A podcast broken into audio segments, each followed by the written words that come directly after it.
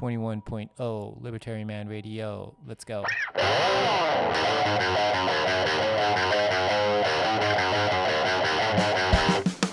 In the long run, we're all dead. Give me control of the nation's money, and I care not who makes its laws. Negative interest rates are the dumbest idea ever. The Federal Reserve is not currently forecasting a recession. Chancellor on brink of second bailout for banks. I've been working on a new electronic cash system that's fully peer to peer with no trusted third party. All right, good morning, Bitcoiners. How's it going on this awesome Tuesday afternoon? 今日はあ1月の23日、1月23日のリバタリマンラジオライブブラーキャストいきましょうか。そう、まあ今もそうですね、ちょっと前にリバタリマンラジオスタジオをついて、えーコーヒーなんかを用意したところだったんですよね。えー、proof, of, proof of Coffee。Proof of Coffee してたところで、まあ、豆豆から、豆からあ入れてたところなんですけど、まあ今日も皆さんも飲み物片手に、えー楽しんでもらえたらなと思うんですけど、えーそうちょっといくつかインフォグラフィックなんかを準備しながら今日は、まあ、日銀の決定会合2日目で、えーその会合で決まったことがあ、まあ、もうちょいしたらお昼前とかぐらい前にこれからお昼にかけてあの日銀のウェブサイトでリリースされてサマリーみたいなものが。で3時半とか、まあ、それぐらいから上田さんの日銀ヘッドね日銀総裁の上田さんの会見があ,、まあ、るんでそれライブで YouTube とかで見れるんで、まあ、それそう前回先月のやつとかもカバーしてて日銀決定会合の楽しみ方あっていうエピソードをあリベタリマンラジオパーキャストでもやってるんですよね。でそれが何だったかっていうと日銀。あ、shoot, OK えーエピソードとあ楽しみ方っていうのはやってないか。まあでも例えばエピソード30とか日銀バランスシートの話してたりとかあとエピソード31は日銀マイナス金利解除するのかみたいな話してたりとかあそうですね。エピソード32エピソード31、32とかはその日銀について話したりするんで、まあ、この辺なんかは聞くと面白いんじゃないかなと思うんですけどあのまあそうね、えー発表がある前に、まあ、今回の日銀決定会合の、まあ、自分の予想みたいなことを言うと、まあ、この予想もね、まあ、ゲゲームというか、まあ、そういうそういう遊びだからあの一部のおじさんおばさんたちが日本のお金ねみんなが使っている円をこれからどういじくり回すかみたいなのってもう本当許せないことだけどでもまあやるんだからそれをちょっと予想するまあそういうちょっとお遊びっていうかね、えーで言うとあの、まあ、今回は多分いじらないあのあんまり何も激しいことはやらないっていう感じですかね。うんまあなんとなく日本今うまくいってるような感じがああまあ感じてると思うんですよね。だからもう株も上がってきてるし外国人戻ってきてて、えーコロナ前とか超えてるとか消費とかも増えててみたいな。だから円安も一時一時みたいに、まあ、150円今また150円近くなってきてるけど、まあ、もう慣れてきてるじゃないですか。マインド的にもう140円とか150円って、えー結構もうみんな国民も慣れてきてるから。だからそうするとあんまそんなブーブーみたいなのも、まあそうだからね緩やかな円安はあ国はいいんですよね。みんな慣れちゃうから、あの140円とかにね。でそうだからそういう意味で140と150のこのレンジの中に円も今のところはあるしで、まあ、アメリカでもちょっと利下げとかっていうのがあるんじゃないかみたいなのがあの出てきてるしいやいやそんなに簡単にはしないんじゃないかみたいなのがあるけど、まあ、大事なのはこの利下げっていうかアメリカも利下げするんじゃないかみたいなあそういうアイディアが人の頭に入ってるっていうことも、まあ、大事なんですよね。去年とか一昨年まではなかったからもう利上げとあと higher for longer っていうのしかもうみんなのマインドにはなかったからそうすると円安っていうのも本当一方通行に進みやすいから。だからそうそう考えで、まあ、ずっと上田さん言ってるのは賃上げの状況を見たいって言ってたんですね、まあ、言ってるんですよ上田さんね。そうだからまあ今回のやつはあの、うん、いじらないんじゃないかな。っていうようなそんな風に自分は考えてます。まあ出てるかな？日銀のサイト見ようかな。えー、っと、duplicate tab そう皆さんどうですかね？予想なんか。そうあのスペースのツイートの下に、うん、こんなことを話したいんだけどとか、まあ、自分こんな予想あるんだけどみたいなのがあったらあいつもと同じような感じでスペースのツイートの下にお願いします。あのまあこんなこと、え、質問この質問あるんだけどみたいなそういうのも OK です。今日は何もあこんな話をしようっていうのは日銀以外には特になかったんでいつもよりも多分いろんなコメントを拾えたりすると拾えたりできると思うんで。そうねまだ会合の用紙っていうのは出てないので、え、そういう意味で前回のやつね12月19のやつとかをなんかせっかく時間もあるし、えー、Google Docs とかに貼っといてでパッて出たら、まあ、こうやってスペースでやってる間に出たらこうあの比較みたいなの比較 compare compare とかもやってみましょうかねえー、Google Document Google Document New Google Docs Google Docs あれあれ Word ドキュメント使った方がいいのかな ?Compare 機能って Docs ありましたっけ、えー、Let's check it out tools compare はあれ出てうあれなんかあんまなさそう word にしよう word word word doc word は確実にありますもんね word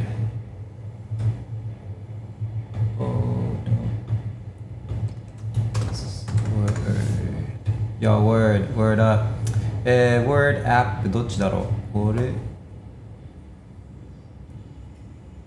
あ、まあ、そういえば、あの、その、話すトピックナイツ、えー、今日ちょっと気づいたので、少しバムっていうか、あの少しえってえちょっと嫌だなって思ったことは一つあったんですよそういえば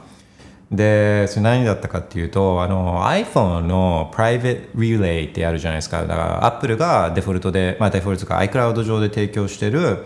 BPN みたいなそういうサービスはもうすごいいいじゃないですか。Apple がそれ提供してて、で、ユーザーのこのプライバシーってインターネット上のプライバシーを保護していこうっていう Private, Private Relay ね。で、これ iCloud についてるから、まあ、普通に iPhone 使ってたらそれペッツオンにすれば、あの、Apple の VPN みたいなやつ。あのが使えた、まあ、詳しい仕組みはちょっと分かんないですけど、あのー、あったのがでそれが今まで普通に使えてたんですよ。自分あれあのー、あアホモアホモじゃなくて、えアハモアホモアホモって、えー、ドコモのあのローキャストあローコストキャリアあのローコストキャリアじゃなくてあれなんて言うんでしたっけ？あのそうそう。VMNO VMNO でしたっけ？そういうあの安いやつ。あのそうアホもを使ってたんで、まあ、特にプライベートリレーとかも問題なく使えてたんですけど、えー、昨日から昨日で notification が出てえー、このキャリアだと Private Relay が使えませんみたいなの出て、まあ、初めてのことだったんで初めて出てで、まあ、無視してたら、まあ、やっぱりインターネット使えなかったんですよね。で、えー、夜まあ、一回切ってでインターネット復活してでもう一回 Private Relay つけたら、まあ、使えたからああ大丈夫だと思ってした朝、まあ、やっぱりインターネットが使えなかったんですよね。そうだから多分その ahamo ととプライベートアホモアホモがあちょっとプライベートリレーをあのちょっと制限している可能性はあるんじゃないかなと思って、まあ、これで sucks man じゃないですかこれこれで、まあ、特に今簡単にダクダクをしてみてこうプライベートリレーと日本の日本のこのキャリアとの適合性みたいなのを誰か研究してたりするかなと思ったらやっぱりまあ簡単にダクダクをしただけだとあの出てこなくて。だからあれえっとどうしねなんか嫌じゃないですかそんなのところ個人のプライバシーを、まあ、重視しないっていうかむしろ軽視してるようなところって選びたくないんで。だからなんかいいキャリア、まあ、通信速度速くてでプライベートリレーが今のところ問題なく使えてるところとかがあるんだったらなんかそういうの知りたいなっていうのは思ってたんですよね。でなんかどうもその iOS が新しいのが出るか出ないかとかなんかあのそういうタイミングっていう話も聞いたんでそしたらもしかしたらあの iOS のアップデートでそこも手当てされてる可能性はまあゼロじゃないとは思うんですけどまあとにかくそれいけてないなっていうのを思ってたんですよね。うん。海外とかだと結構あるみたいですけどね。プライベートリレーを使えなくしてるあの、えー、そういう携帯電話キャリアっていうのは通信キャリアっていうのはあるみたいなんですけど。ああ、that sucks. えー、っと、で、そうそう、うん、まず、前回の日銀決定会合、ああ、フォーマットもすごい崩れちゃっていけてないな、これ。まあいいか。で、これをセーブして、えー、前回とかでいいか、前回。で、これを、ああ、save it on my Mac。で、save it in downloads。save。Alright. OK。で、新しいのが出てきたら、compare すればいいんですよね。compare。OK、そうこうしている間に Bitcoin Price on this day の更新もあったんで、それなんかを Spaces のツイートの下にぶら下げていこうと思います。OK、Spaces で。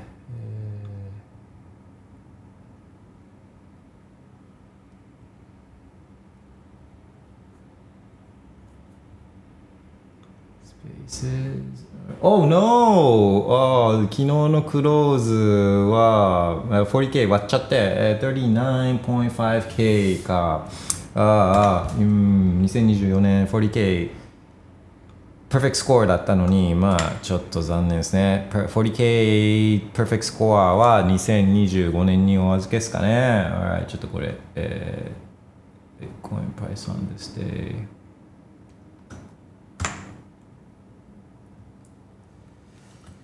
えー、っと、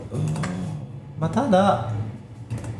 1月22日、1月22日の歴代価格でいうと、まだ2024年の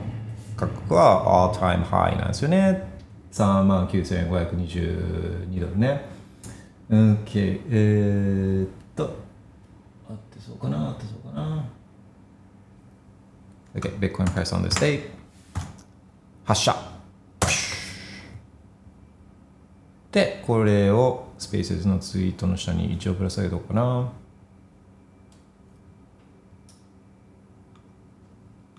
カピーリンクえー、Bitcoin price on this day そうそう、まあ、その短期的な価格とかの動きっていうのは、まあ、もう、あのー、そうそんなに誰も気にしないとは思うんですけどあんまり気にすることはなくて、まあ、考えなきゃいけないことは2つっすよ。えー、国中央銀行はお金をすりますか ?Yes。で、ベッコインは10分に1回ブロックを生成していますか ?Yes。この2つが Yes だったらもうバイベッコインなんですよね。で、まあ、もうちょっとあの自分の脳のあのキャパスキャパシティ的に、 brain capacity 的に2つ以上の要素も俺は考えられるぜ、私は考えられるぜっていうあのその頭のいい人たちに関してはあのもう2つあの質問を加えてもいいと思うんですね。だから今後国中央銀行はお金をすりますか ?Yes。で今後、ベッコインはブロックを10分に1回生成し続けますか ?Yes。そしたら、あまあ、 buy Bitcoin。みたいなうんだからまああのそういうところファンダメンタルなところがそういうところが変わらない限り、まあ、バイベコインっていうのは変わらないですよね。だ短期的な価格あのの値、ね、動きっていうのは、まあ、これは別にそんなに気にすることはないっていうのを、まあ、表現したくてこのベッコインプライスオンデステイっていうのをあ作ってるんですね。だからわこの24時間とか48時間とか72時間とかの時間軸で見たらわあ 43K から 39K に下がっちゃってあ10%下がっちゃって Oh my god もうダメだ Bitcoin is dead! ってあの、ね、思いがちだけどあのこれ見ればもう明らかなトレンドがあるじゃないですか。この Bitcoin Person Day Stay を見るとね。1月22日っていうのを切り取ってみるともう長い目で見たら、まあ、トレンドって明らかなんですね、えー、トレンドは up only なんで。まあそうそうそんなもんですね。あの短期的な値動きはあまあトレーダーでもない限り別に気にする必要はないっていうやつですね。Alright えー、っと The Bitcoin Python ですでしょであれもアップしときましょうか。あれって。あれってあれですよ、あの、IBIT ね、IBIT、BlackRock の ETF がどれだけベーコン持ってるかっていうやつもちょっとアップしておきましょうか。まあね、1日遅れでデータ出てくるから、ちょっと、まあ、いけてないっちゃいけてないけど、まあ、まあ、増えていくのを見るのは楽しいんで。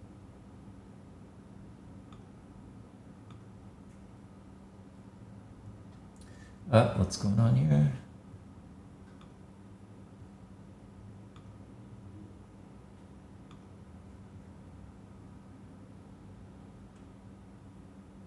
Okay. そうだ繰り返しになっちゃうんですけどあの日清決定会合の楽しみ方まだライブで見たことない人とかだとまああのその3時半ね YouTube とかであのライブ配信されてるんで Oh why is this not? なんでなんで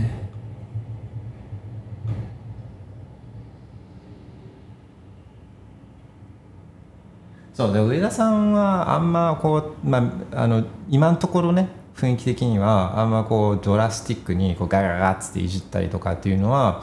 うんと、そういうことはしたくないようななんかそんなふうに自分はあの読んで、まあ、受け取ってるんですよね。でそれいいことでベストはいじらないことじゃないですかベストはお金をいじらないことなんで、あのまあ、そっちに近い人の方がいじらないのに近い人の方が、まあ、それはやっぱいいと思うんですよね。でまあこれからどうなっていくかっていうのは分かんないですけど、まあ、今のところ何もしなくてでもいい方向に来てるんで、あのうん、今のところうまくいってるって思ってるんじゃないかなとは思うんですよね。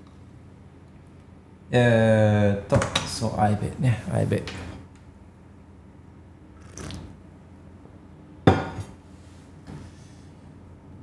でそうこうしてるうちにあれもアップされてたんですよね。あ忙しいですね。あの日銀のバランスシート状況も今日リリースされてたんで、まあ、これも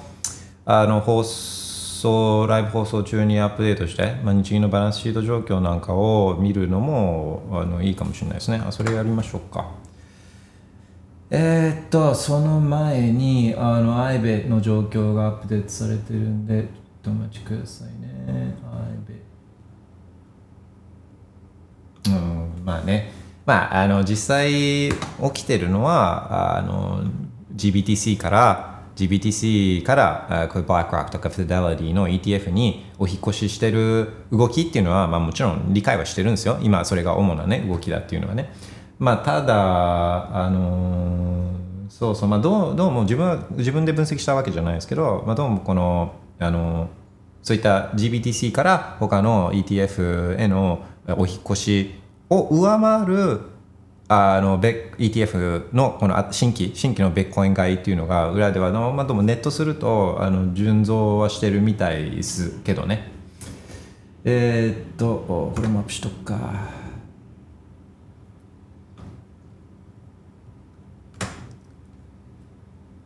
えー、っとなんていうタイトルだったかな。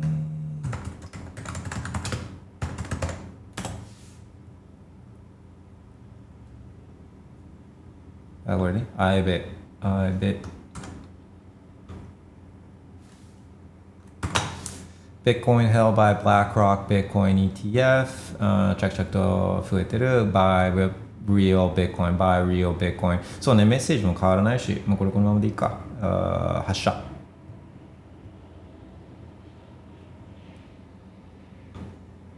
コピーリンクで Spaces の下に、えー、iBit Bitcoin Holdings ね。えー、そうね、もともと Day Zero だった227.9ビッコインで始まった iBit のホールディングスもババババババって増えていって1月19日時点のホールディングスが33,430 BTC、うん、33,430.57 BTC をバーカーは ETF で持ってるっていうことですね。OK、まあ、これはこんな感じで、あとは、ああれね、日銀バランスシー見とこうね、日銀バランスシー。日銀バランスシーを取りに行きましょう。そう、まあ、そんなような作業をやりやりながらながらながら放送してるんで、えーコメントとか質問とかあったらあ notification 見てるんで Spaces のツイートの下にお願いいたします。おっしェロックアウトされてるじゃないの？パスワードパスワードえーっと。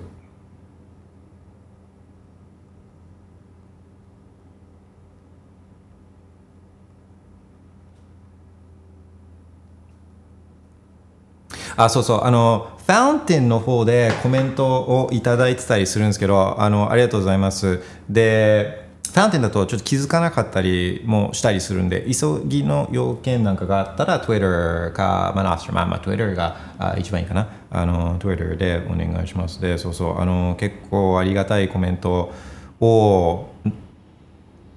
あのファウンテンアップ、ファウンテンの方で、ファウンテンはポッドキャストアプリですね、ポッドキャストアプリ、リバタリーマンラジオ、あのいろんなポッドキャストアプリで今聞けるようになってますけど、ファウンテンで聞くと、ベーコインがもらえるんで、えーファウンファウンテンで聞いてくれてる人も多いんですけど、そうそっちでコメントと、あとザップ残してくれてる人、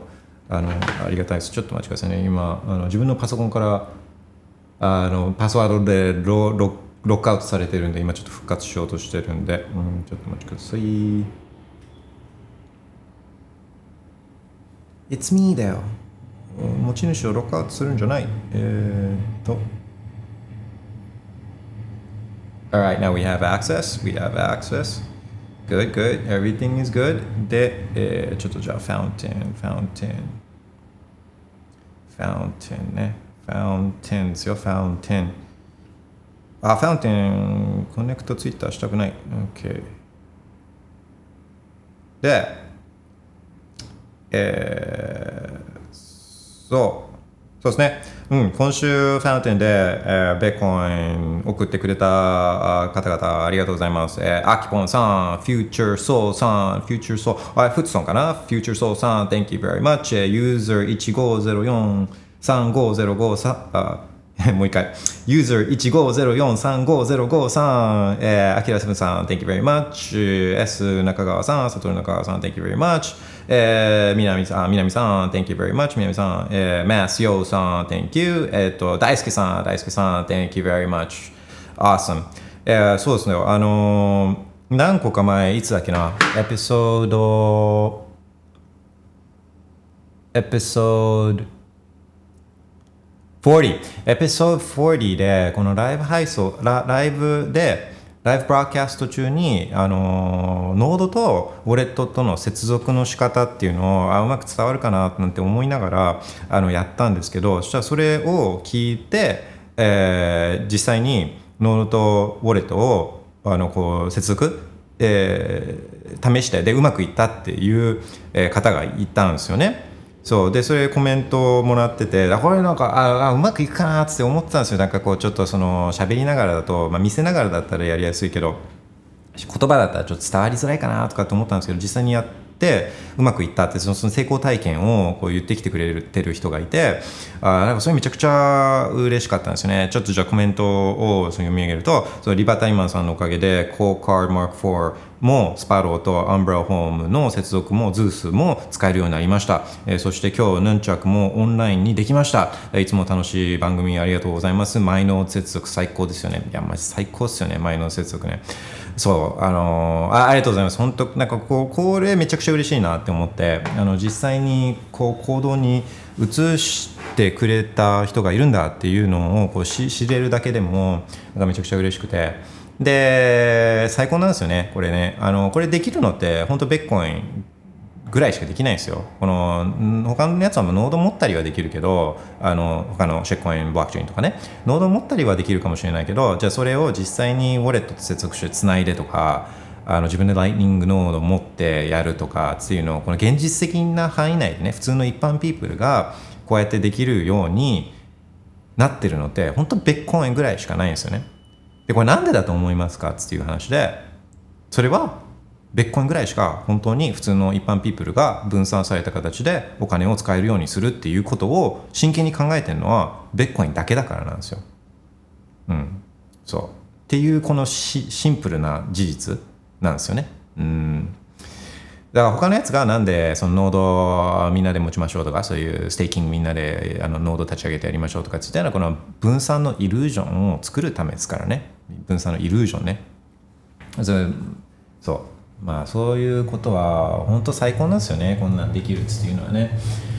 あー OK えー、っと日銀のバランスシート取りに行きましょうね。日銀のバランスシート。あーっと。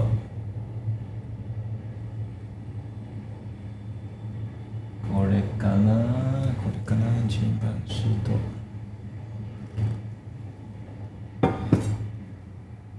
そう。日銀のバランスシート取りに行ってくれるロボットを呼び覚ましたエラー notification をちょっとチェックします。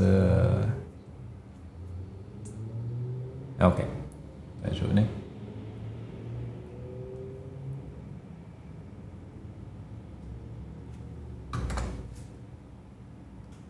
あロボットもなかなかこういう時に限って、あ、来た来た来た。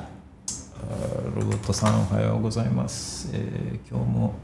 よろしく、えー、ベッコンじゃなくて日銀バランスシートをちゃんと取りに行ってきてくださいね。えー、っと。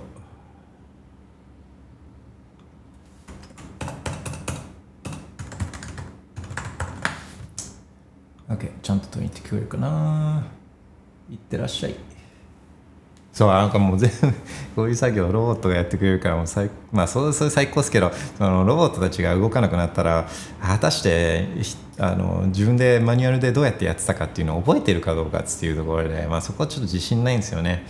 うん。結構こう依存ができちゃうとロボットに対して依存するようになっちゃうと自分でやり方どんどん忘れていくじゃないですか。だから昔だったら人があのお金を自分で管理してて「あお前かうまくいかなかった。今なんでだ」えー、あそういうことか。あ OKOK。それはもう人的ミス。あ、これは人的ミス。Sorry、ロボットさんごめんなさい。これは自分の、自分が悪悪かったです。It's my bad. えー、っと。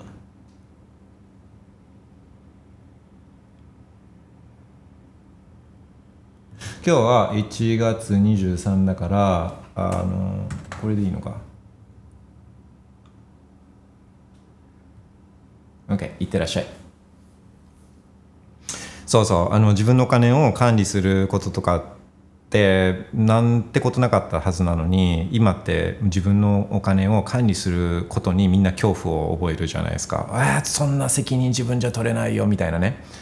うんとかもうほんとちょっと前までは電話番号とか友達の電話番号とか家の電話番号とかを覚えてる。ななもう何個も覚えてたはずなんですよね。なんかもう10個ぐらいだったらこう空で言えるようなあそれだけど今だったら多分もう1個番号電話番号自分の電話番号すら覚えてない人も、まあ、結構いるんじゃないかなみたいなね。もうどんどん、まあ、そもっと言っちゃえばほら原始人ってちょっとバカにしがちじゃないですかあの、まあ、俺僕はしてないですよ僕はしてなくて原始人すげえって思ってるんですけど、まあ、あのって思ってる人もいっぱいいると思うんですけどなんかちょっと原始人よりは進化したっつって思ってる人多いと思うんですけどでももう木も登れなければどのどの豆っていうかどのナッツを食べたらどのベリーを食べたら死んじゃうとかっていうのもまあこう現代人って分からなくなっちゃってるじゃないですか。そうあの S&P の中からあの株をね選ぶのは得意になってるかもしれないけどもう単純に木に登るとかどのベリー食っていいかとかあのそういうことの能力っていうのはもう失ってたりするんですよね。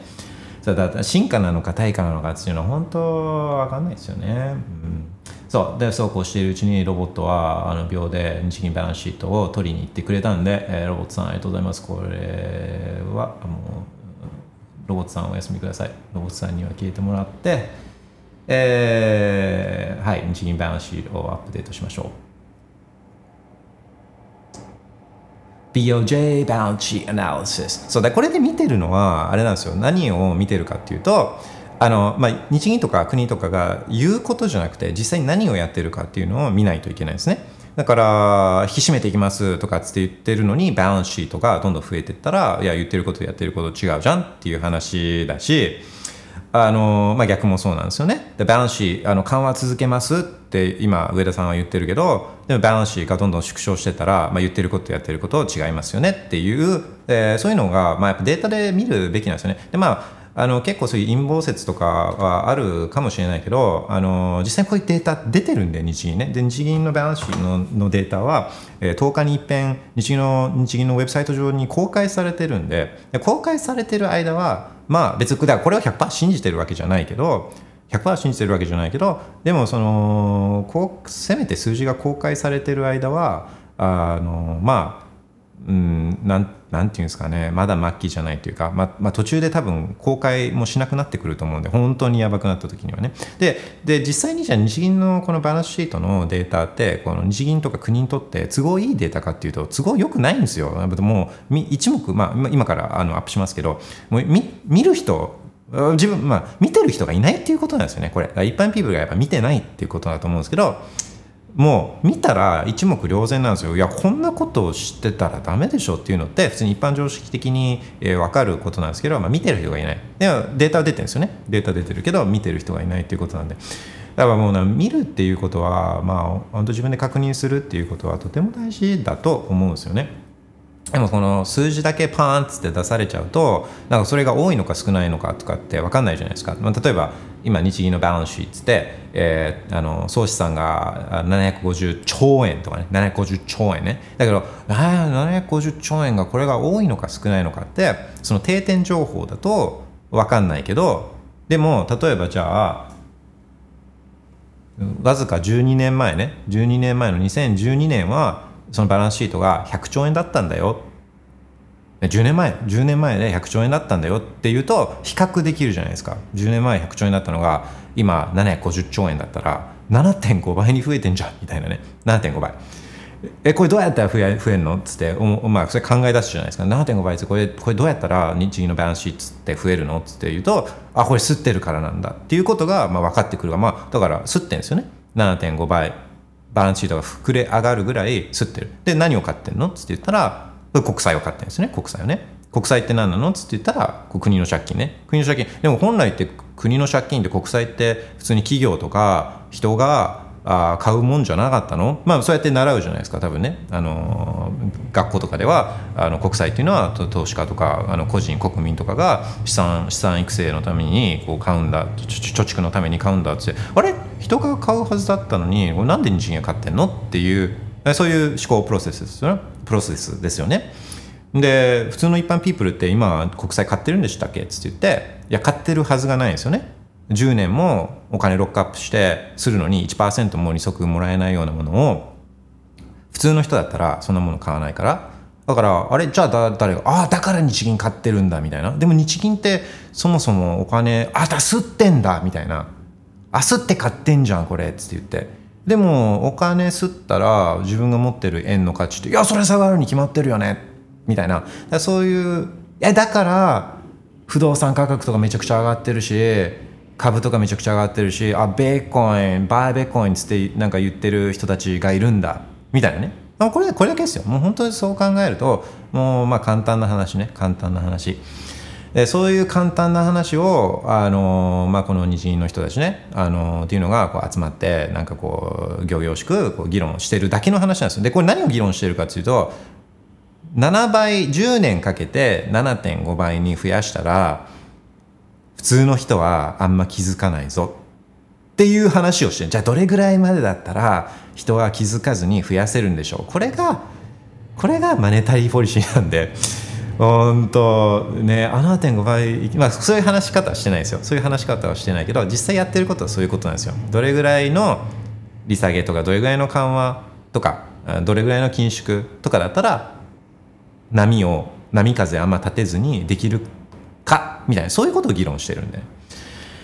ああ OK そんなことを言ってる間にも更新は終わってるはずなんで OK 更新終わってるね。えー、まあねそうそう。今750兆円で、えー、マックスだったのがマックスだったのが11月30日去年ね11月30日時点でだから756兆円だったんで、まあ、その時よりは6兆円下がってるよね。うんで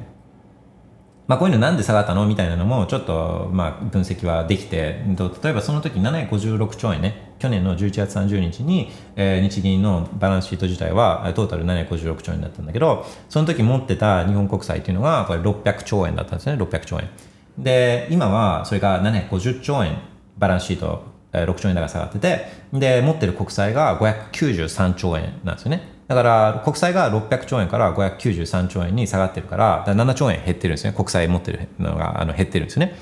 で、国債が減ってるからバランスシート減ってるっていう話で、で、国債がなんで減ったかっていうのは、まあ、それはまあ分析していかないとわからないけど、えっ、と、2つのコンビネーションで減ってるはずなんですよね。2つのコンビネーション。で、1つは、うんとまあ、国債っていうのは、この償還、満期が来るから、満期がね。で満期が来ると、まあ、その分こうお金を、まあ、か返さなきゃ国は返さなきゃいけないんだけどで返すと、ね、その国債自体はまあ償還されるからだからなくなるんですよね。うん、だからもう償還されてるだけど、まあ、国はお金ないから償還するんだけどまた借り換え借り換えあの自転車操業自転車操業をしてるんですよね。あのあれですよあの、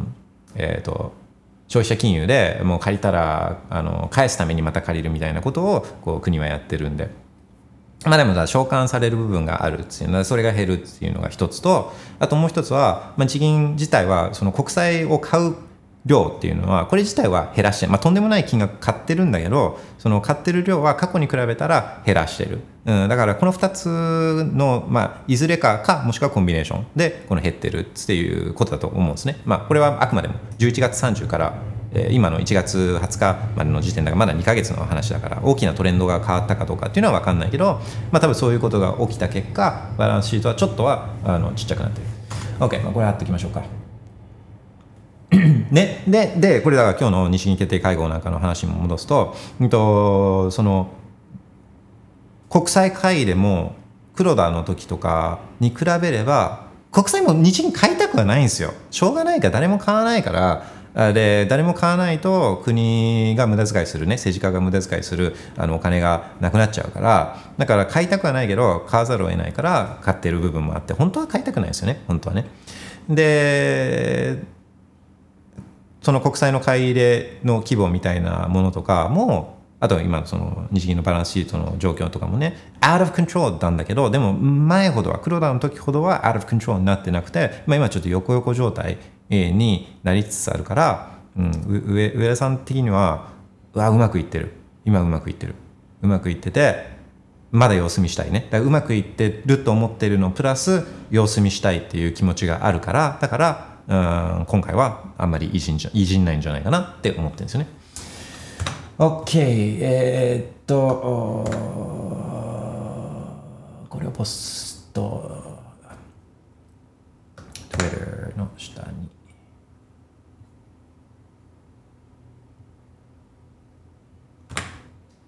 えー、Bank of Japan Total Assets ね。Total Assets まあ見たらモンストラえー、まあああとね。えー、ミディアミディアミディアミディオリックあのライズね。このブシッつって2012年からあのこうバーンっつって、えー増えてるのがもう見てもう一目瞭然なんで、まあ、これは視覚化大事だと思うんですよね。こうやって、えーグラフにすればグラフというかチャートとかインフォグラフィックにすればもうパッて見てこの凄さっていうかが分かるじゃないですか。だから結構インフォグラフィックは大事だと、まあ、自分は思ってあの作ってるんですけど。うん。 notification 来てます。えーアルパカさん、アツ社畜。Alright えーこんにちは。グレースケールの売りが相場の下落を加速させているようですが、そろそろ買い場でしょうか？グレースケの売りが落ち着けば新たな売り手もそこまで多くなさそうですが。つまり、ね、そうそう。あのまあアルファさんね多分あのこう、はい、分かった上で、えー言ってくれてると思うんですけど。あのまあそうグレースケールが売ってるっていうことだけを聞いたあの人だと、まあ、そのニュアンスとかもねあのちょっと伝わってないかもしれないから一応補足しておくとそのグレースケール自体が売ってるわけじゃないんですよね。このグレースケールのこの GBTC を持ってた一般投資家がこのあの GBTC のこの ETF を売ってるっていうことなので別にグレースケールとか DCG がまあベッコンもういらないっつって言って売ってるわけじゃないっていうのはまああのそうそうあの一応クリアにしておくとそうだからこのグレースケールを今まで GBTC 持ってた人たちがこれを売ってるんですよね。売って何をやってるかっていうとまあなうん、何をやってるかというと、えー、ブラックロックとか、あフェデリティとかのビットコイン ETF ね、今回新たに蘇生されたやつを、これを買ってるんですよね。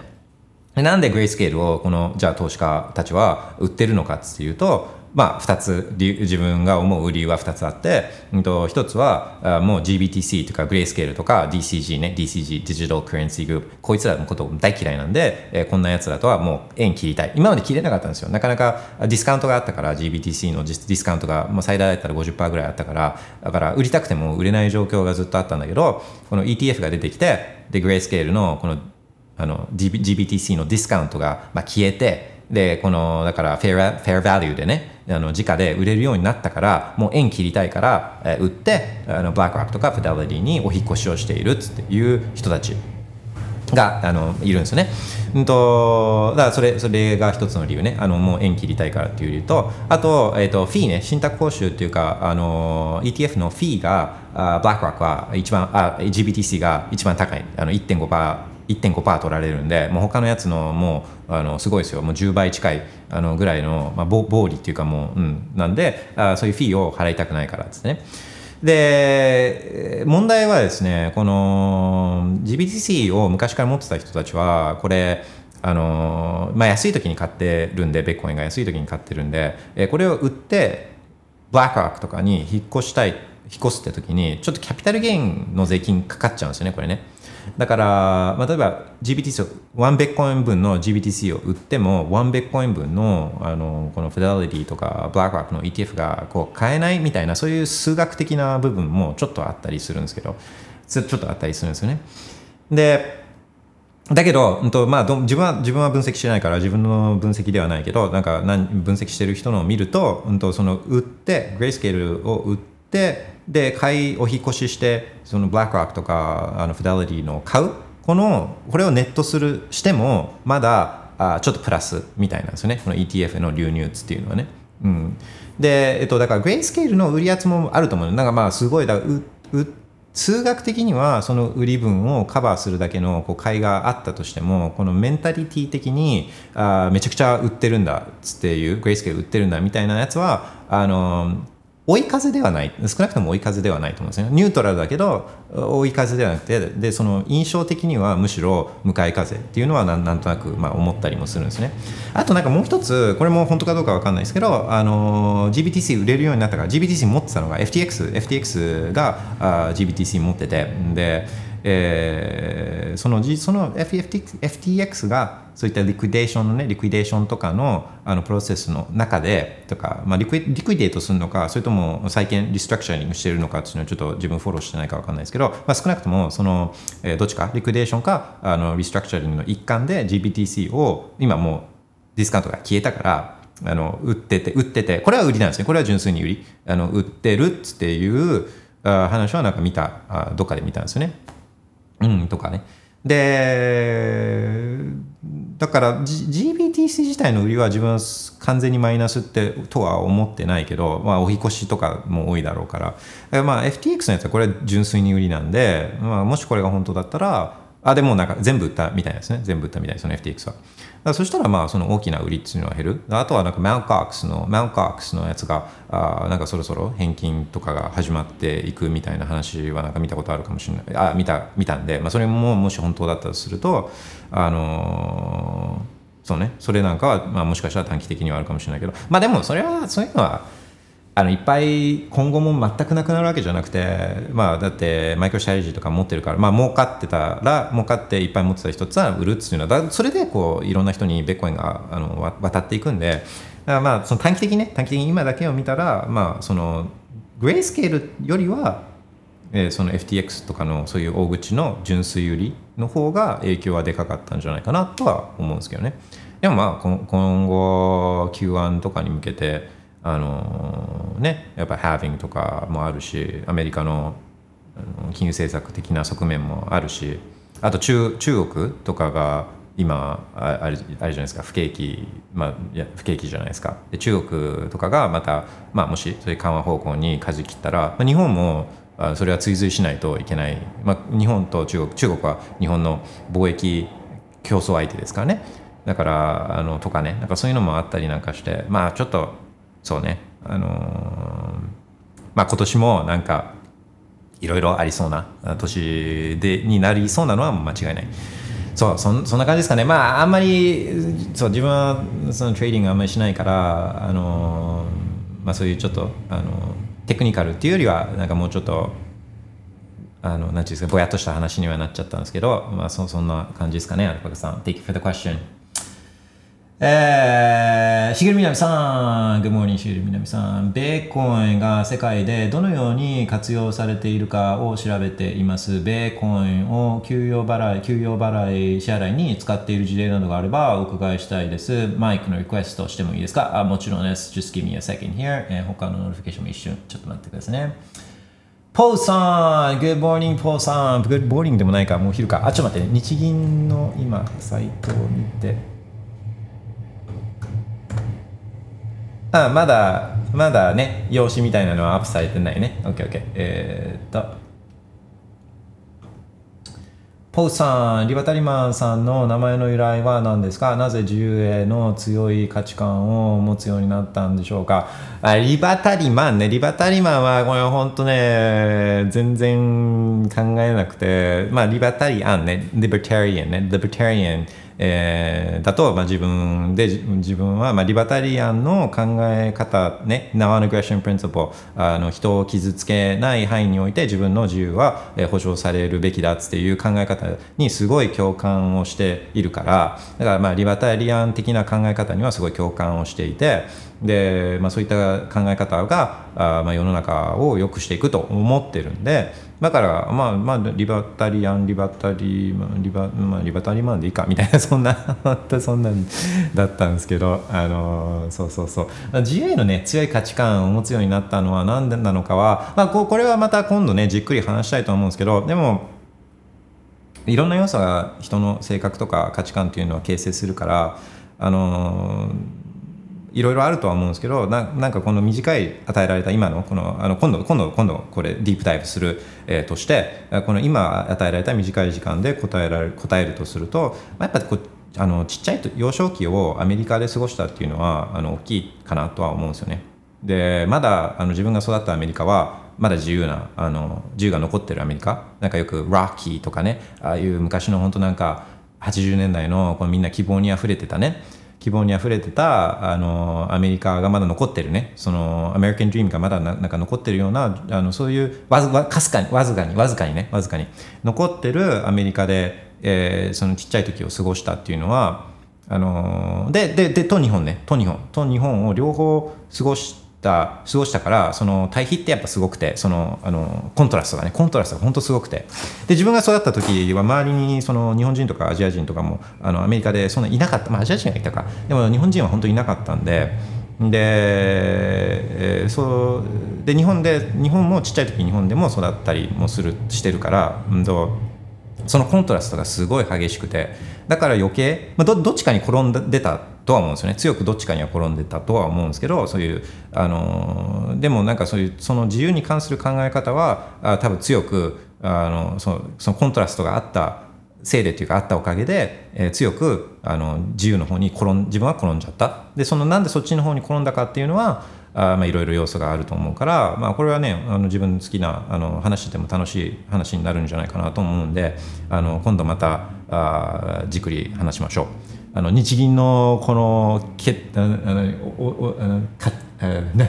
なんだろうな。あの今プレッシャー感じてるんですよ。日銀がいつこのあの会合のあの用紙をアップするかっていうののこれ少しちょっとプレッシャー感じながら話してたりするんで、えー、はい。ありがとうございます。これちょっと次回次回かあの近いうちにあの話したいなと思います。Thank you very much ポーさん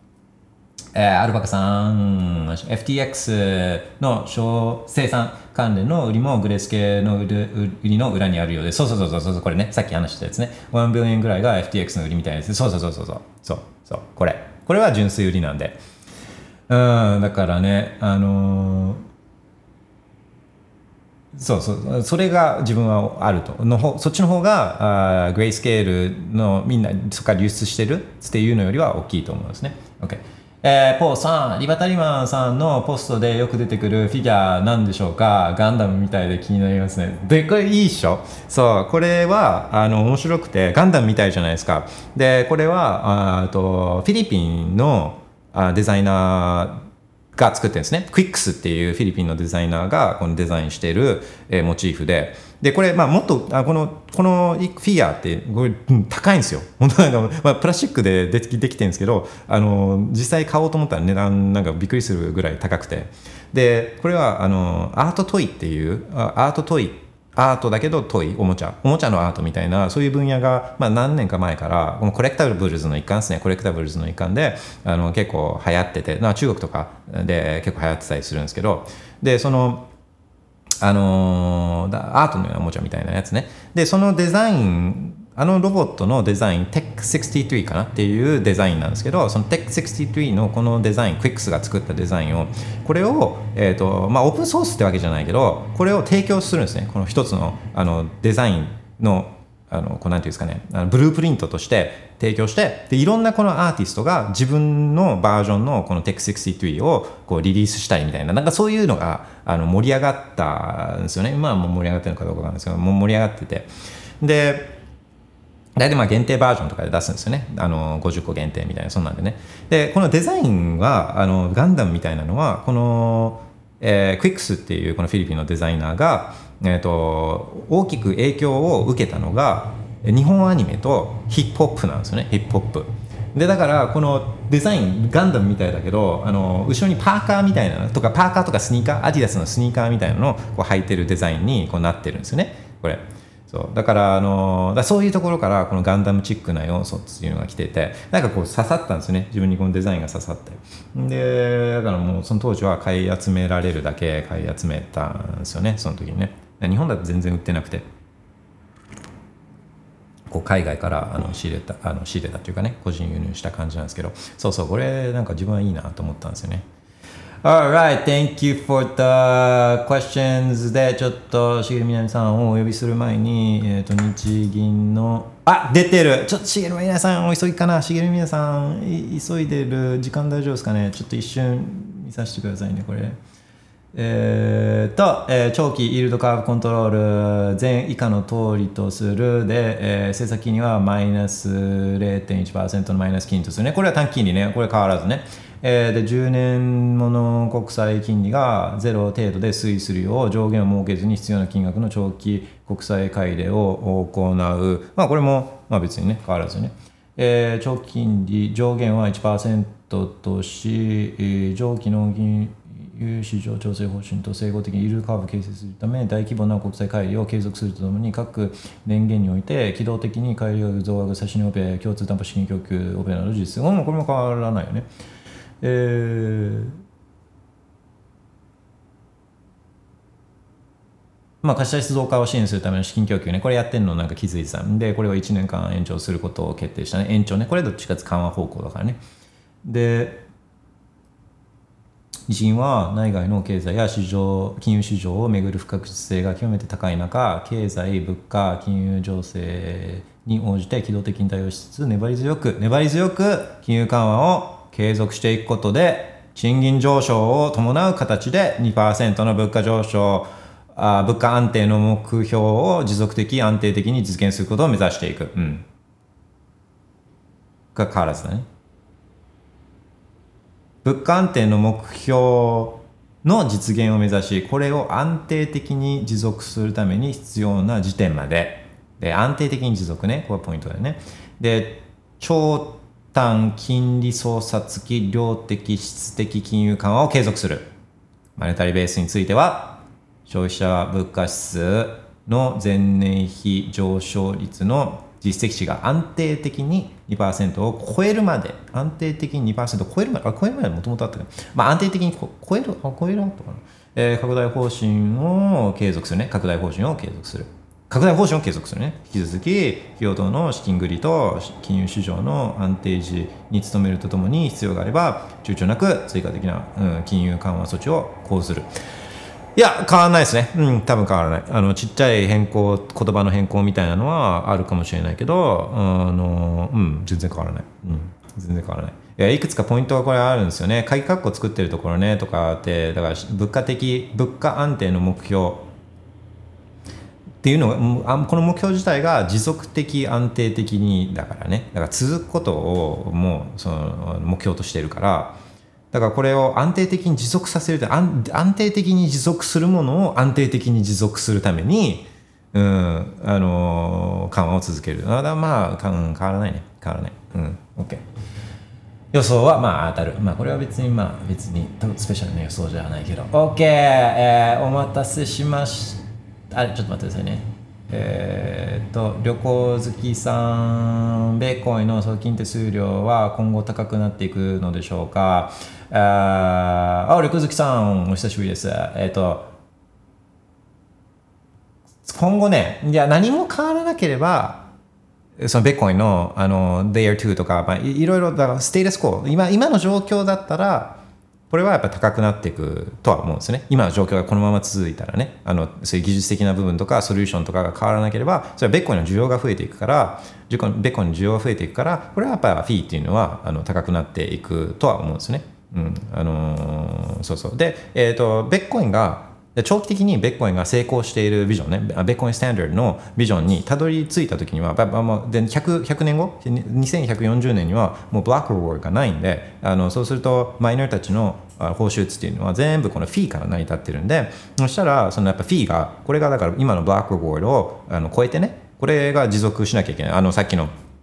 さっきのあの日銀のじゃないけどこの持続安定的に持続的に、えーこれがこう増えていかなきゃいけないからだからまあ増えていくっていうこれはまあベッコインが成功してるってことはベッコインがねベッコインスタイルになってるってことはあまあフィーっていうのはまあ上がってる、うん、っていういうことにはなるかなとは思うんですよね。ああ、確定申告は税理士に依頼されていますが、これちょっと話したかった。うん、これ、あの、旅行好きさん、Thank you for the question。これちょっとね、俺、あの、これは、もともと話したかったわけじゃないですけど、今このあのコメントを見て、これ話した方がいいかなと思ったんで、これはちょっと話したいな。えーっと、日銀はもう OK なんで、えーまず、茂みなみさん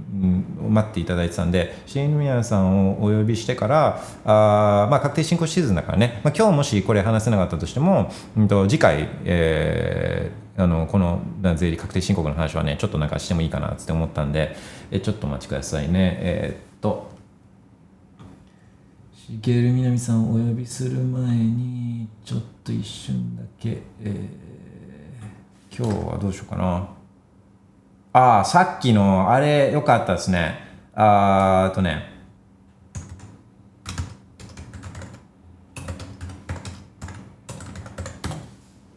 さっき Dr. Feelgood を途中で切っちゃったんで、えーまあ、大好きな大好きな Motley Crue の曲。これよりテンション上がる曲ないんじゃないかなつって思うようなそんな曲をちょっとお聴きいただきながら I'll be back in one minute ね。One minute. Kickstart my heart.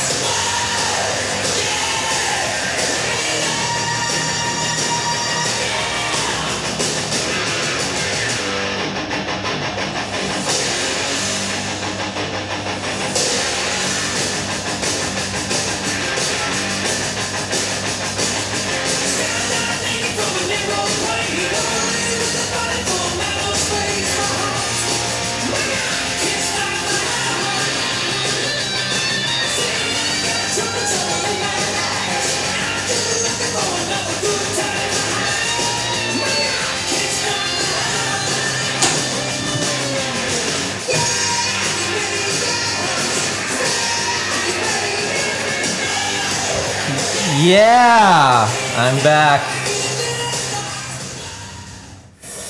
どうよ、もう超かっこいい。Kickstart my heart. OK、しげるみなみさん、お待たせしました。えーっと、お呼びしてもよろしいでしょうか？あっと、ちょっとお待ちくださいね。うん Alright, invite to speak したので、もう都合いいタイミングで OK なんで、えータイミングが良ければあ発言お願いいたします。その間につないでおきます。自分つながせていただきます。えっ、とそうね、しげるみなみさんお待ちしている間に、そうさっきの税理士のお話とかを少ししてみましょうかね。でね、はい、ちょっと待って。しげみなさん、もしちょっとなんかあのうまくいってなかったら、 notification 見てるんで、メッセージお願いしますね。一応、あのスピーカーリクエストというか、あのあれ？と、invite to speak。あれ？うまくいってないかな？言ってるかな ?OK。もし、あもしもーし。すみません、お世話になっております。お世話になっております。お待たせしました。ええありがとうございます。そう、日銀のあれがあったんで、いや、い何時ぐらいに出てきたのかな？やっぱ12時ぐらいに出てくるんですよね、これね。ああ、地銀のことは私全然し知らなかったので、ちょっと勉強になります。あ、えマジっすか？そうそう、あの、日日本銀行、日本銀行が、まあ、お金、お金、そう、吸ってるのは、あの、日本銀行なんで、そう、あの、よく、その日本、あの、ブルルあ、そうそう、あの、しげみさんが、えー、ベッコイン図鑑でこう書いてたブルルルっていうのも、はいあの日本だとこの日銀がブルルルルやってるんでで日本の中央銀行の counterparts っていうかそのアメリカ版のこの中央銀行がこれが Fed Federal Reserve でそうだからアメリカでブルルルってやってるのはこのアメリカの中央銀行っていうそういう関係なんですね。すみませんちょっと脱線しちゃいましたけどあのベッコの話しましょあはい、お願いします。えっと、今日は、あの、えっと、ビットコインが実用的にどんな風に使われているかを調べていてう、うん。で一応自分の方で10個ぐらいは出したんですけど、とあの調べていく中であの給与支払いの,、うん。あのあビットコインでお給料を支払っている具体的な事例がちょっと見つからなかったので、へえ。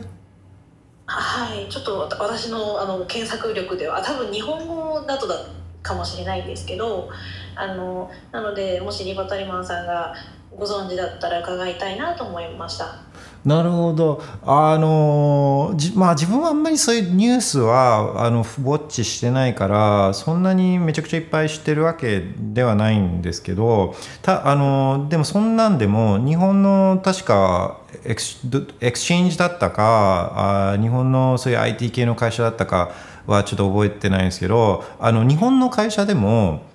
あのやってましたよ一時期。そのベッコインで、えー、と給料をもらえる選択。だ取引所だったかな？結構大手の取引所だったと思うんですけどちょっともし今あのライブブラーキャスト聞いててあの覚えてる人いたらあのちょっと教えてほしいんですけどあのこれこれ見た記憶あるんですよね。どこだったっけな？えー、いやあるはずなんですよ。あのこれは間違いなく自分見たんで、えっと exchange か日本の取引所か、うんと、日本のそういった IT 系企業ああいうなんか GMO とかああいうところだったと思うんですよね、えっと、ちょっとちょっと一瞬ちょっとチャレンジしてもいいですかね？DMM ビットコイン給料給料支払い。なんかね従業員が選べるようにこうしたっつっていうニュースを何年か前に見たことあるんですよ。ね DMM じゃないね。やっぱ GMO とかかな。GMO あやっぱそうだ。あ出てきた出てきた。GMO インターネットグループ給与の一部をビットコインで受け取れるようにこれだ。ちょっと送りますね。あ2017年の記事だ。だいぶ前ですね。だいぶ前ですね。で、これが自分が見たやつかどうかっていう自信はないんですけど、でもまあ今たまたまたまあの GMO ヒットした。で、GMO は、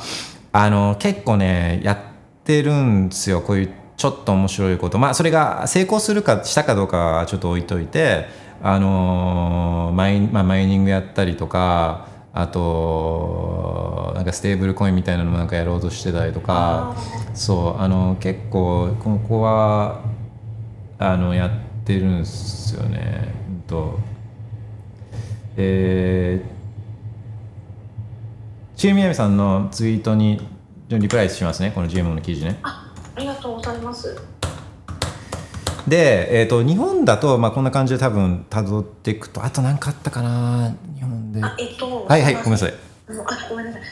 もしああればあの海外の事例であの例えば国を越えてフリーランスの人に送るみたいなそういう用途はい。の事例はご存知ですかね？それはめちゃくちゃあると思います。そうなんですか？それはめちゃくちゃあると思います。あのーてかまあ当たり前すぎて多分もうそういうそうそうそうそう。リアクション最高ですね。あのーあのそう、えーこれはもう当たり前すぎて今の GMO なんかは、まあ、日本だったらわあそのなんか先進的だねみたいな感じでこれニュースになるけど海外だったらもうこんな当たり前すぎてニュースにすらならないから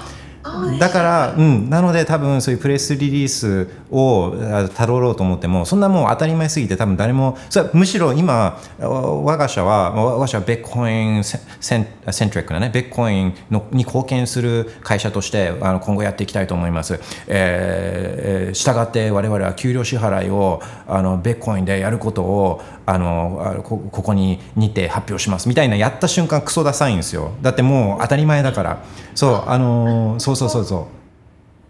これはなので例えばあのえー、ベッコイン系の会社？ベッコイン系の会社って例えば違うベッコインの本当にやってる会社は多分もう法定通貨で払ってる方が珍しいと思います。そうなんですか。はいはい。これは自信持って言える。あら。はい。でじゃあどういう会社があのあるの？っていうともう今だとすごい多いからあのああれですか？あこれなんかいいかな。あの入り口として、えっとベッコインオンリーのベンチャーキャピタルファンドがあって、えっと1031っていうあえ？ファンドがあるんですよ。1031でちょっと点取りあ、て1031、1031、えっ、とね、えー1031、10はあの、1、90とか、いや8、90のはい。10ね、えっ、と、10、で、31、1031っていう、まあ、1031って13、1、あ13、1だから、これ10月 ,10 月31日って、えーあれっすよ、10月31日といえば、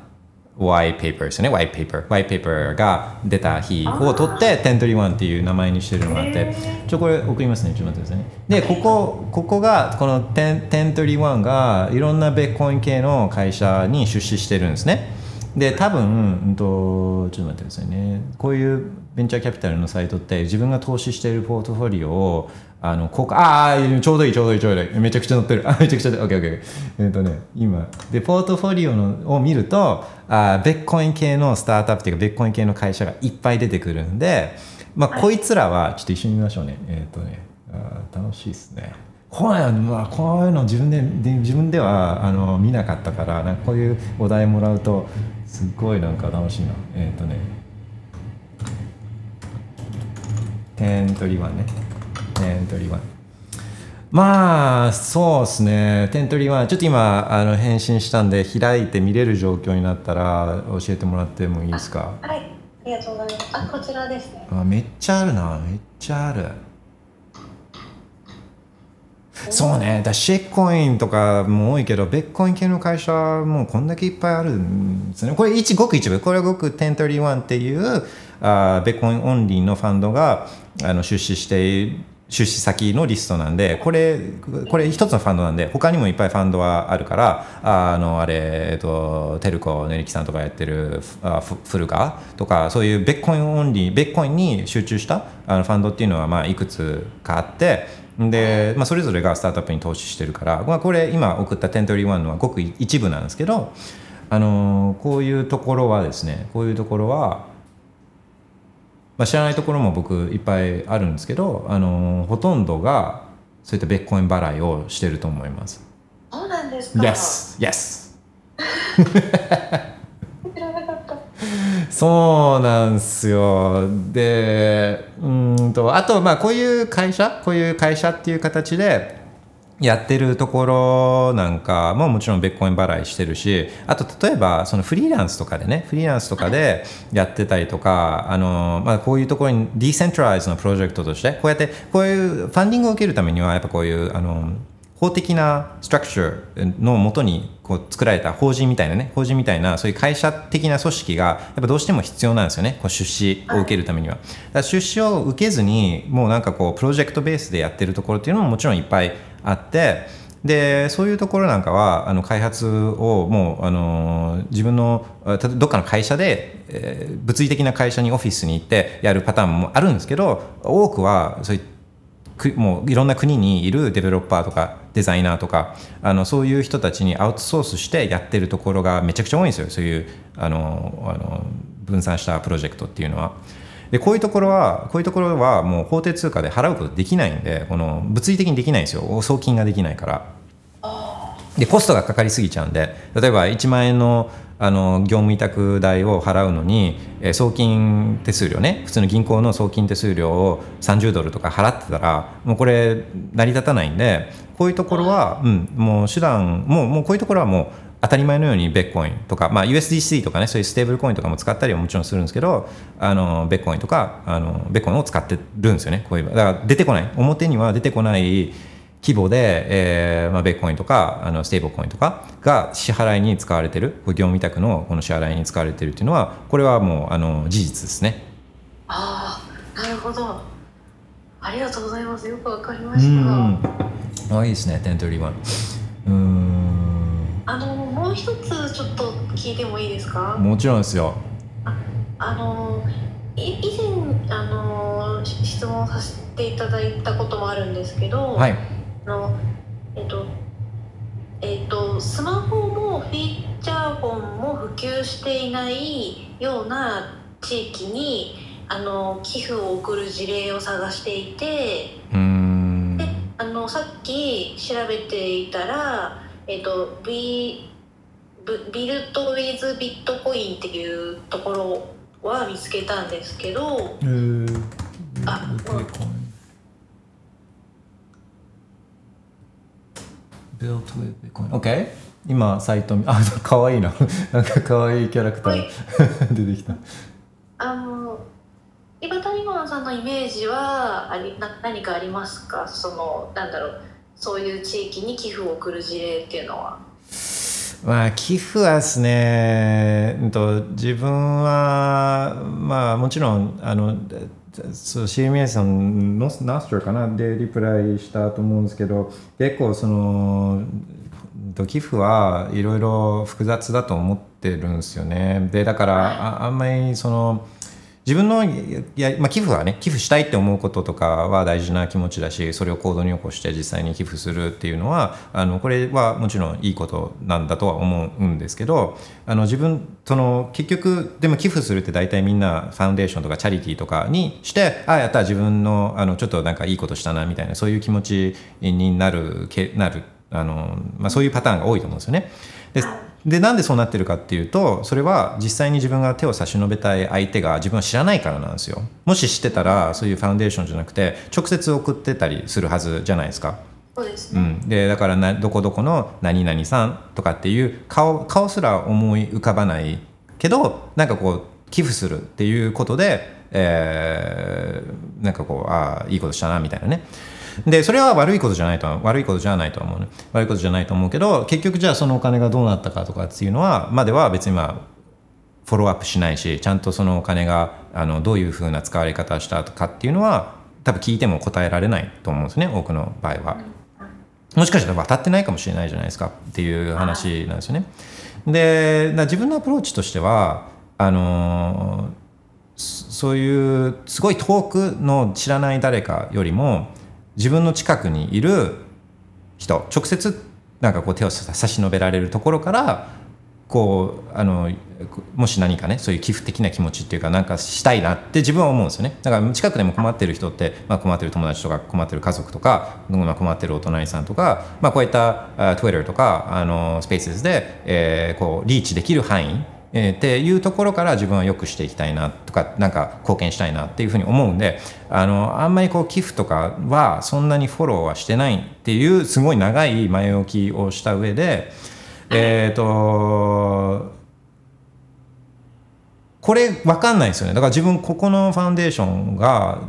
どういう活動をしているかっていうのは分かんなくて。あのうん。だな言えないんです。何とも言えないですよね。でただ、えっとまあ、自分が知ってる中でえー、こうあ頑張ってるなって思ってるのはあれですね。えっ、とちょっと待ってくださいね。えっ、とえーえー Alex Gladstein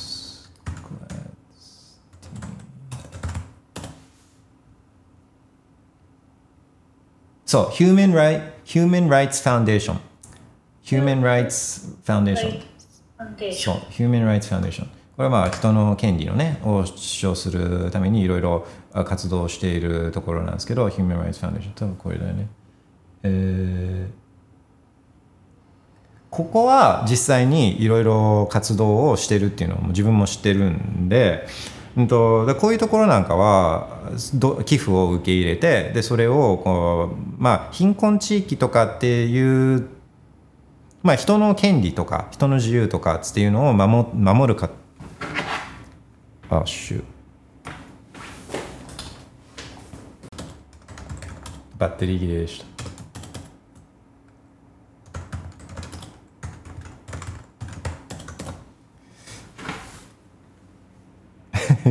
またバッテリー切れちゃったそう明日ぐらいにはその充電器が来ると思うんで Oh man. Uh, hey, hey, hey, hey, hey, hey, hey. あーごめんなさい。あのーまたバッテリー切れを起こしてしまいまして。あれですか？し、あしげりみやみさん、つない、つないといていただけましたか？何もしてない ごめんなさい、あ本当申し訳ない。あの明日にはその新しいアイテム、あのせ非接触充電があの届いてるはずなんで、こうやって電池切れ問題もまあ起こすことはなくなってると思うので、もう申し訳ないです。えっ、と、Where did we leave off? あのあれですね Human Rights Human Rights Foundation でしたっけ？そう、あの Human Rights Foundation は実際にあ上にドネートのページあるね。上にドネート行くと。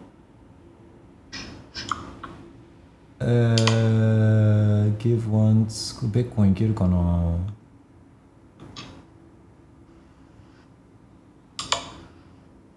あーいやベッコンいないな。うーん。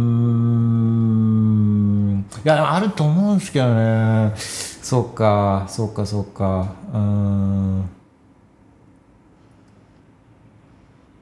あでもあるなベッコインデベロップメントファンドあるな。ベッコインデベロップメントファンドあーわかんないですね、まあ、でもちょっとここはここはあの Human Rights Foundation は一つのそのリサーチをする上であのヒントになると思うんですよ。あのここは実際に、まあ、すごい積極的に活動しているのは自分も知っているんで、うん、で、まあ、今パッと見た感じこのベッコインという選択肢は出てこなかったんですけど、まあ、例えばここの Human Rights Foundation に行ってでそうするとウェブサイト行くと右上にドネートのページがあってドネね寄付のページがあってでそれをあの見ると、まあ、今見てるとそのどのどのプロジェクトどのプロジェクトここがやってるどのあの事事前活動に、うん、とその寄付をしたいかっていうのを選べるようになってるんですよ下の方に Designate Tools っていうところで。で、まあ、例えば今だったら Art in Protest とかベラルーシ Solidarity Fund とかあと Bitcoin Development Fund とかねあ Flash Drives for Freedom とかウクライナの Solidarity Fund とか、えー Where Your Values とか、まあ、いくつかそのプロジェクトを自分が、まあ、選べることが選ぶことができるんですよね。そう。で、まあ、ベッコインデベロップメントファンドが何であるかっていうとそのまあベッコインは自由のための強力なツールだからそのベッコインの開発とか維持とかあとあの広める啓蒙活動とかにもこのヒューマン・ライツ・ファンデーションっていうのはあの貢献してたりもするから、まあ、そういうファンドに送ることもできたりとかね。で、うんとまあ、もあるしあとあのデジタルゴールドだったかな？あの本で有名なネネタニオ・パーパーが書いてる「デジタルゴールド」っていう本がああるんですけど、えっと、その中にも確かこれはアフガニスタンかな？アフガニスタンとかああいう中東で、えーまあ、あの女性のねあそこ、まあ、女性の最近もあったんですけどチェスかなんかの大会であのこのあのマントみたいなやつあの顔に巻くやつとかをしてなかったからあのそのすごい迫害を受けてる女性のチェスプレーヤーあのが、あのニュースでなんかで見たんですけどそそのそこの中東エリアでのこの女性の独立とかを支援している団体をやってる人たちの事例が確かそれ出てきたはずな来てたと思うんですよね。あのそのそう。でその人何年か前にあの人どうなってどうしてるんだろうなと思ってみたら、まあ、結構その活動も大きくなってて、えー、うんまだやあまだやってるんだ。ってそれちょっと名前何だったか忘れちゃったんですけどそれはそういうのもあるんですよね。うん、であでももともとの茂みやさんの質問はあのもう一回あの教えてもらってもいいですか？はい。スマホもフィーチャーフォンも普及していない地域に寄付を送る事例があればと思って。あそれはですねそうそう。だそれそこはもう通信機器がないようなエリアなんで、まあ、その人たち自身が直接受け入れてっていうよりはこういったヒューマン・ライツ・ファンデーションがあの受けて一旦受けてでそれでこの人たちがあのそういった地域を支援しに行くっていうこういうパターンが多いんじゃないかなと思うんですね。うん、うん、なので、うんとまあ、一旦受け入れ自体はあのこういうところがこういうチャリティー的なねファンデーションがするんでやっぱそこからそこを糸口に調べていくことにはなるとは思うんですよね。でまあともう一つ言うとさっきの、あの中東の女性っていう話で言うともしかしたらその中その女性受け取る側のその女性自身はもしかしたらスマホを持ってない可能性があってでそう。で、まあ、そういう意味でも一応それには入ると思うんですね。地域的にはそういうスマホを持ってる人はいるかもしれないけどその受け取るそういったえ受け取り受け取る本人自体はスマホを持ってないけどそこその人を支援しているそういった団体っていうのが、うん、ベッコンを活用してたりっていうのはあるかもしれない。なるほど、うんはいわかりました。ありがとうございます。そうごめんなさい。そこはそんなに詳しくないので、まあ、今言ったヒューマン・ライツ・ファウンデーションね、えー、とかがあの、まあ、なんかの糸口になればいいなと思うんですけど、まあ、なんでねこのヒューマン・ライツ・ファウンデーションを自分があしてるかっていうとこのアレックス・グラッツティンっていう人いるですね。アレックス・グラッツティンっていう人がいて。でこのアレックス・グラッツティンっていう人が、まあ、いくつか本書いてるんですけどあのーまあ、この人の本っていうのは読ん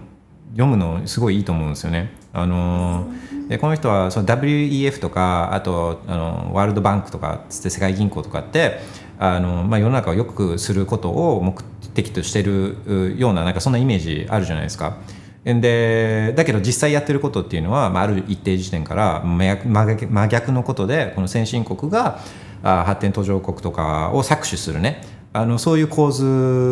を作ってる張本人っていうような問題提起とかをしてる本とかあの書いてたりするんですね。で、まあ、そういうのとこの寄付とかっていうのもこういうこう先進国にいる人たちが後進国をみたいなのともつながるんでなんかあのこうそうででそのそのアレックス・ガッシンとかの本を、まあ、自分はよく読んでたりするんででだからあのそう実際の活動に自分が関わってるわけじゃないけどやってる人たちはなんかなんとなくいいあの自分感覚的に、えー、まああのしっかりやってるんじゃないかなっていうななんかそういうそういうイメージを持てるっていうそういうそういう感じですね。なるほどアレックスさんの本は日本語ではありますかね？えー、ちょっと待ってくださいね。アレックス・グラッツティーン、アレックス・グラッツティーン、ブックス。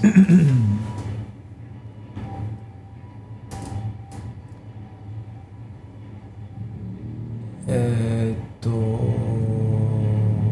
あこれなんかがいいんですあでもこれ出たばっかりだからないかな2023年 Hidden Repression ね How the IMF and the World Bank sell exploitation as development これすごいよかった、えー、もう一個前の Check your financial privilege あこれなんかあこれはあでもないかななさそうっすねえっ、ー、と Amazon Japan ゾンジャパンいやないっすね。なかったっす。今はちょうどあのデジタルゴールドを読んでるので。あマジっすか？そうデジタルゴールドに出てきません？なんかあのそういう中東とかの女性をっていうのってまだ出てきてないですかね？まだ本当に本当に初めの方なんで。あ、オッケーオッケーオッケーオッケーオッケーオッケーオッケーオッケーオッケー。オッケーあ、オッケーオッケー。ああ、そうですね。そんなところでしょうか？あと何かありましたか？はい今日は大丈夫です OK ありがとうござ Thank い you, ます thank you for the questions. また何か新しい発見あったら教えてください。よはいまたよろしくお願いしますろしくお願いいたします。Have a nice day. OK, thank you, thank you. そうね。えー、ありがとうございました。したら、あーそうか、バッテリー切れしちゃって、マイクもつ使えなくなっちゃったから、まあでも、あれか、あのー税理士の話は、まあ、そんな長くもならないから、税理士の話はできるかな。あ、ポーさん。ポーさん、源泉かけ流し温泉に入りに行ったきっかけは何ですか？また頻度はどのくらいで行かれてますか？源泉かけ流しはプーフォーワーク。そうね、そうね、まあ、入ってること自体が、まあ、入ると、あの、そうこの間話したんです。これいつだっけ？えー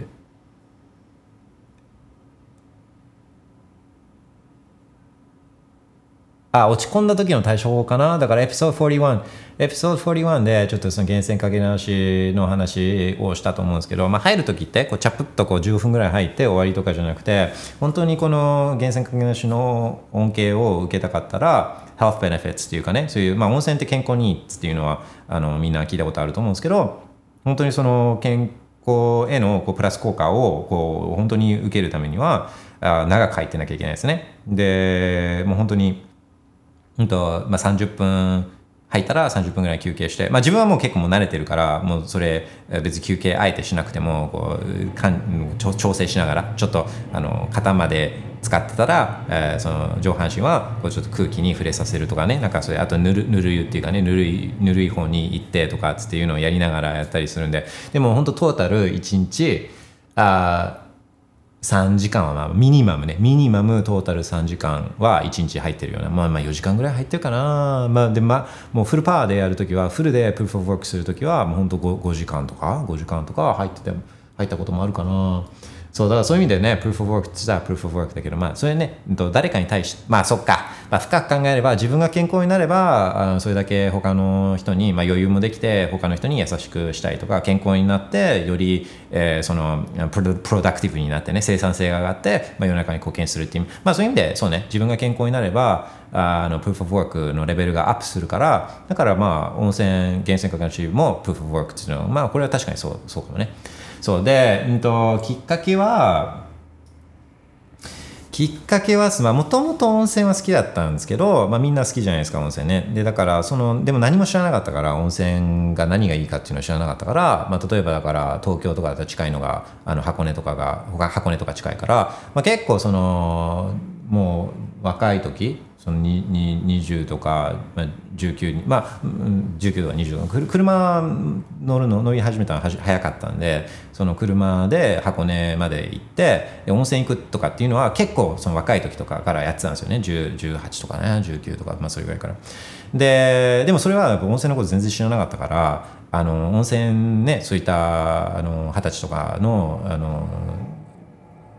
やつが選ぶのってこうちょっとおしゃれなところとかね。露店露店でおしゃれなところとかそんなそんなんで選ぶじゃないですか。だからそんなんで選んでたんですよ。で、まあ、旅旅館とか泊まれるようになったらそしたらなおしゃれな旅館とかねなんかご飯があおしゃれな旅館とかそういうそういう切り口で、えーもちろん最初は入ってったんですけど何も知らないからね。だからまあそういう有名な温泉地とかねそういうあのえーあるじゃないですか。だそういうそういうところしか行ってなかったんですけど、ね、できっかけがやっぱあったんですよねきっかけが。できっかけはあのまあ、体調をちょっと崩した時があってであのでもまあ薬とかは基本的に取りたくなかったんですよね。薬まあ体調崩してでお医者さん行くとこの標準治療当然ねお医者さんもリスクほとんどのお医者さんはやっぱりリスクを負いたくないからだからそういったあの弊害があるとかで副作用があるって分かりつつも、まあ、やっぱ標準治療を選択するんですよねお医者さんはね。でその薬で薬を処方されてで薬ってあの副作用のない薬はないっていうのくらいはまあまあいろいろリサーチ、まあ、あの製薬会社とかを自分はリサーチしてたことがあるんですよね。あのそういうあの金金、まあ、あの仕事でね仕事で。でだからこの魔法の薬がないとかっていうのは分かっててむしろでもあの出てる薬あの特に新しい薬とかっていうのは、まあ、本当に副作用が効果があるものほど副作用ってやっぱ強いんですよね。で、まあ、治験とかしてその人に、まあまあ、あんま害がないようにそれ副作用は絶対あるけどその副作用が出る人の割合っていうのが、まあ、ある程度少なければこれ認可されて世の中に薬って出てくるんですよね。で、まあ、もちろんそう薬価のこととかもすごいあの研究して、調べあの調べてたからあこれその保険医療保険の対象になるためには薬価に乗らなきゃいけなくてでだ乗ってないものって保険出ないですよね。でそので製薬会社もこれ儲けなきゃいけないから新しい薬そういった副作用とかも分かりつつやっぱ新しい薬とかっていうのをどんどん出していってで薬のこのパテント期間とかっていう権利の期間みたいなのもあるんでその古いやつとかって権利だからだからまあジェネリックが出てきたりとかしてで新しいやつを作っていかなきゃいけないですよね。でで、ま、そうすると、まあ、この構造からまあ言えることっていうのは何かっていうとまあ、新しいものをこう作ると、まあ、それが高く売れてね高く売れてでそのしかもその権利を持ってる間はそういった高い価格でずっとまあ独占して売れるんで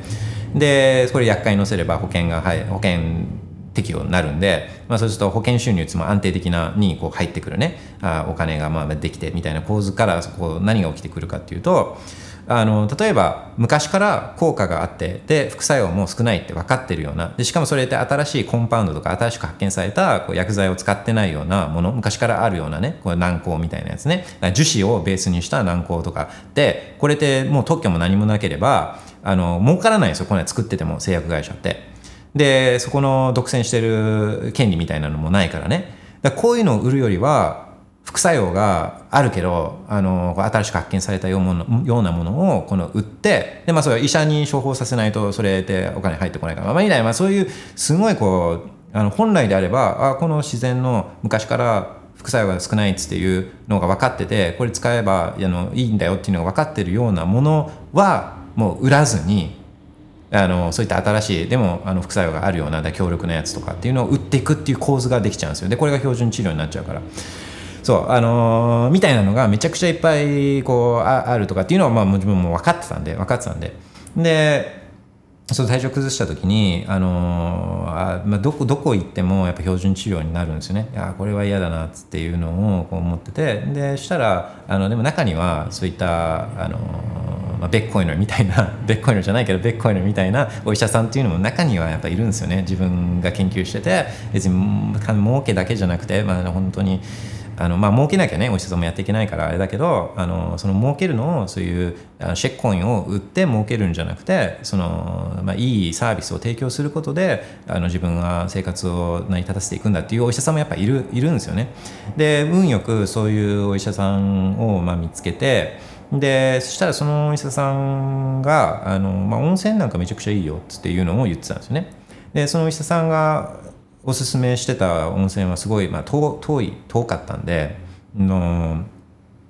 とああそっかでもちょっと遠いなと思ってたら、まあ、似たような泉質のところが東京にあるよって言って、えー、教えてもらったんですよね東京にあ東京だったら全然行けるじゃんと思って、えーまあ騙されたと思ってこう行ってみようかなって思って行って。たんですよね。で、まあ、そこはまだ温泉は好きだけどこういうおしゃれな温泉しか知らない自分なんでその成分とかも全然そういう源泉かけない人とかも当時は知らなかったから天然温泉とかってね言うじゃん。あれ源泉かけない人じゃないですよね。今だったらわかるけどあなんか天然良さそうじゃんみたいなね。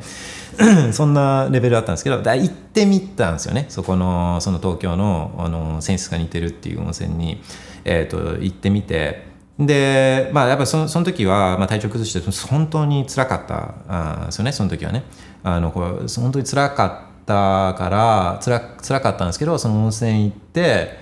で入ってみた、まあ、その時は入り方とかもねまだそんなわからないからあのとりあえず入ってみたら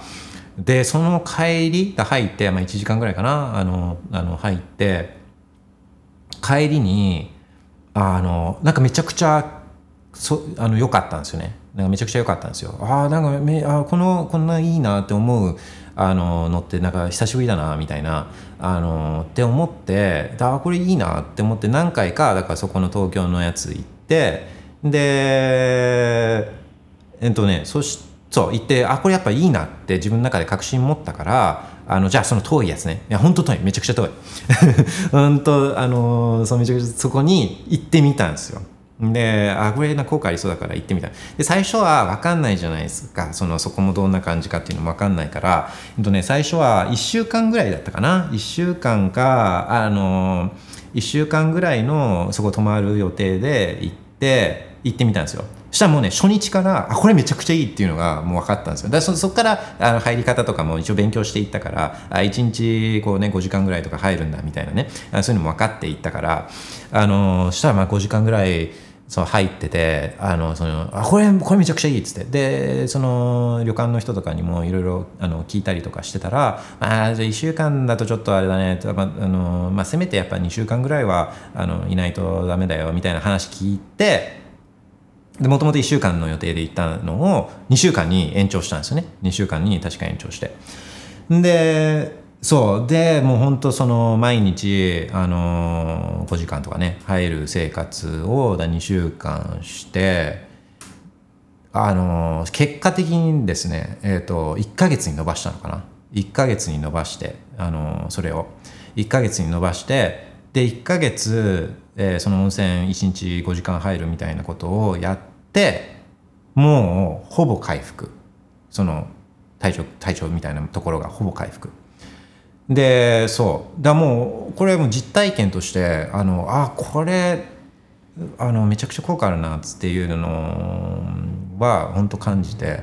で、まあ、みんながみんなねその1か月でこの改善するっていうわけじゃもちろんあの個体差体調あのあるあるからね個人差あるから。で自分の場合はそのお医者さんにあの温泉を進体調崩した時からお医者さんにこの温泉を勧められるまでのこの期間が短かったからあんまりこうあのそうそう早い段階でねそういったあの温泉行くことができたからあのっていうのはあるんですけど、まあ、それがでもきっかけなんですね。でそれがきっかけでえー、なんでこれって効果あるんだろうみたいなのをこう調べてったりとかあとそのその行ってた温泉がめちゃくちゃ遠かったんであこれなんかもうちょっと身近にあまあねそれ一回それで体調良くなってもそれはやっぱねあのちょっとやっぱあのまた崩すんですよね。また体調崩して。でまただから行ってみたいな繰り返して。そうするとこの体調崩す感覚っていうのがどんどんどんどん広くなって。今はもうね全然今はもう全然。でこれはだから、まあ、いつぐらいの話かっつって、まあ10、10, 年ぐらい前かな。10年ぐらい前の話。あのそう。で調べていくともう本当に今なんで体調が温泉とかにねそうやって入り方すると良くなるかっていうのもなんとなくこの、うん、と科学的にというかね医学的にも分かってきたりとかしてでそうするとあのあいろんなタイプの温泉あるんだっていうのも分かってきてその、えー、自分が好きなのはナトリウム強塩泉系っつって言ってて、まあ、ナトリウム濃度がめちゃくちゃ高い有馬温泉系のね有馬温泉みたいな。であそう有馬温泉とだから似たような泉質の温泉が東京にあるんです東京に。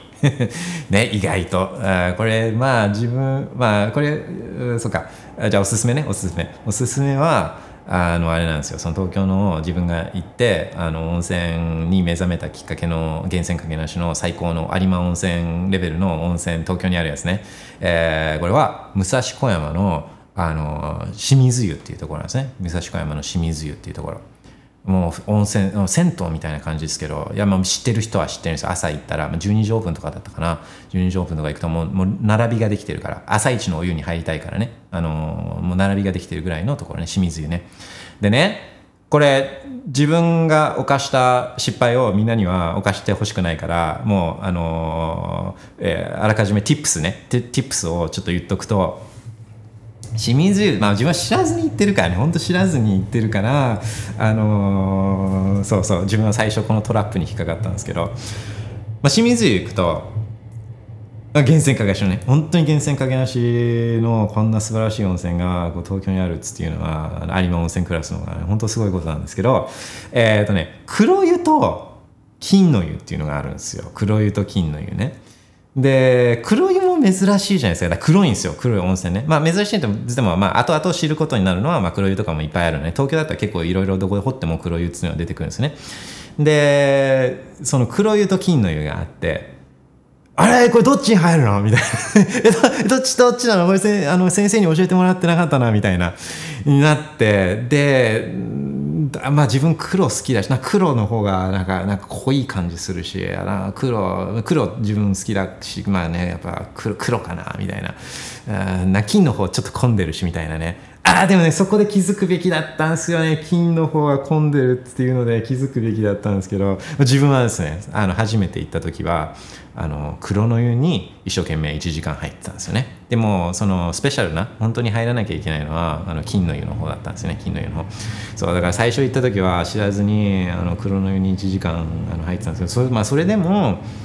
それでもなんかやっぱ帰りあすごいなんか楽だなっていうのを思ったんですよね。だからそれがきっかけかな。それがきっかけでで Deep Down だ温泉源泉かけの調べ法だけどいろいろ温泉があるんだっていうのを知ってで自分が好きなねあのそのナトリウム強塩泉っていうタイプがあるっていうのも知ってで全国あじゃあちょっと遠いからあのスあの他にそういうので似たようなやつであの近くにとかあったりしないかなみたいなんでこうまずは東京の周りからあの調べるようになったんですよね。調べるようになってあじゃあ結構ある。あの埼玉の方とかにもあるしあの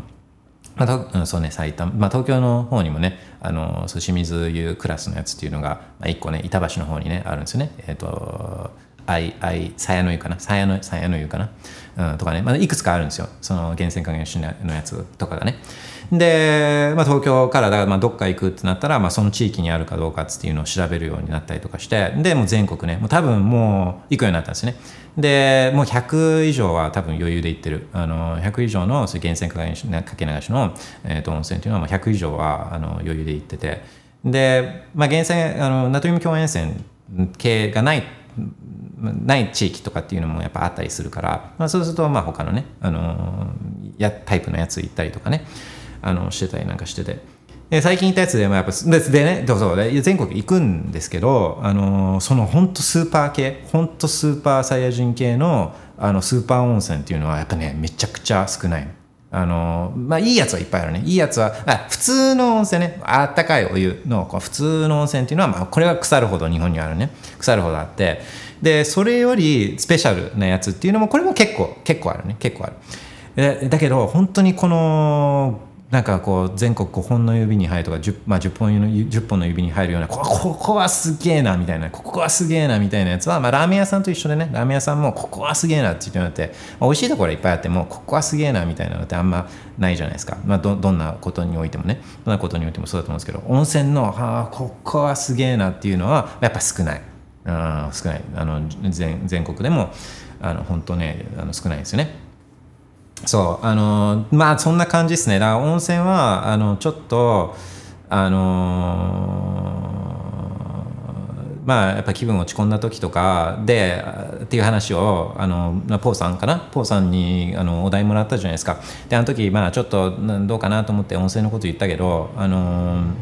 実体験としてね。であとまあなんで効果があるかっていうのももう理解できてるから、まあ、単純に自分の体験だけじゃなくてね。で自分だけじゃないからこんだけ温泉とかでねあのいいって好きあのそうやってガチでね温泉行くあような人とかっていうのがやっぱ一定数いるっていうのはこれやっぱね効果あるんですよね。効果ある。でだからねこれちょっとあのぜひねあの試してもらいたいね。落ち込んだ時とか、まあ、体調ちょっと良くない時とかね。あのまあ、体調いろんな体調の崩し方あるけどあの結構ね温泉は良くないパターンもあって例えばえっとね、えー外傷外傷ある時とかね。あのなんかこうあのすごいやけあまあでもねやけどに効く温泉もあるからな、えっと、例えば足くじいちゃった時とかくじいたばっかりの時に温泉とか行くと良くなかったりとかね、まあ、そういうのはあるから物理的なこのあの怪我とかっていう時はちょっと気をつけた方がいいけどあとは精神的なものとかあとあの皮膚の炎症とかね。あ皮膚とかね、まあ、直接お湯に当たるからこれめちゃくちゃあのそれにいい温泉とかっていうのもめちゃくちゃあったりとかして。あの本当ね人生変わるぐらいの効果があるから、まあ、ちょっとなんかこうあの苦しいなっていう時はあの自然のパワーをこう借りるっていう意味でね温泉最高だね。でその温泉があるのがそういう源泉かけなしのあの温泉があるのが本当に日本し日本しかないんで、まあ、いくつかあるけどあの海外にも。だけどこうやってどこにどこに行ってもあのそういう温泉がある状況って言ってもマジ日本しかないんで、まあ、日本日本から出る気にはなれない。最高なんですよね最高、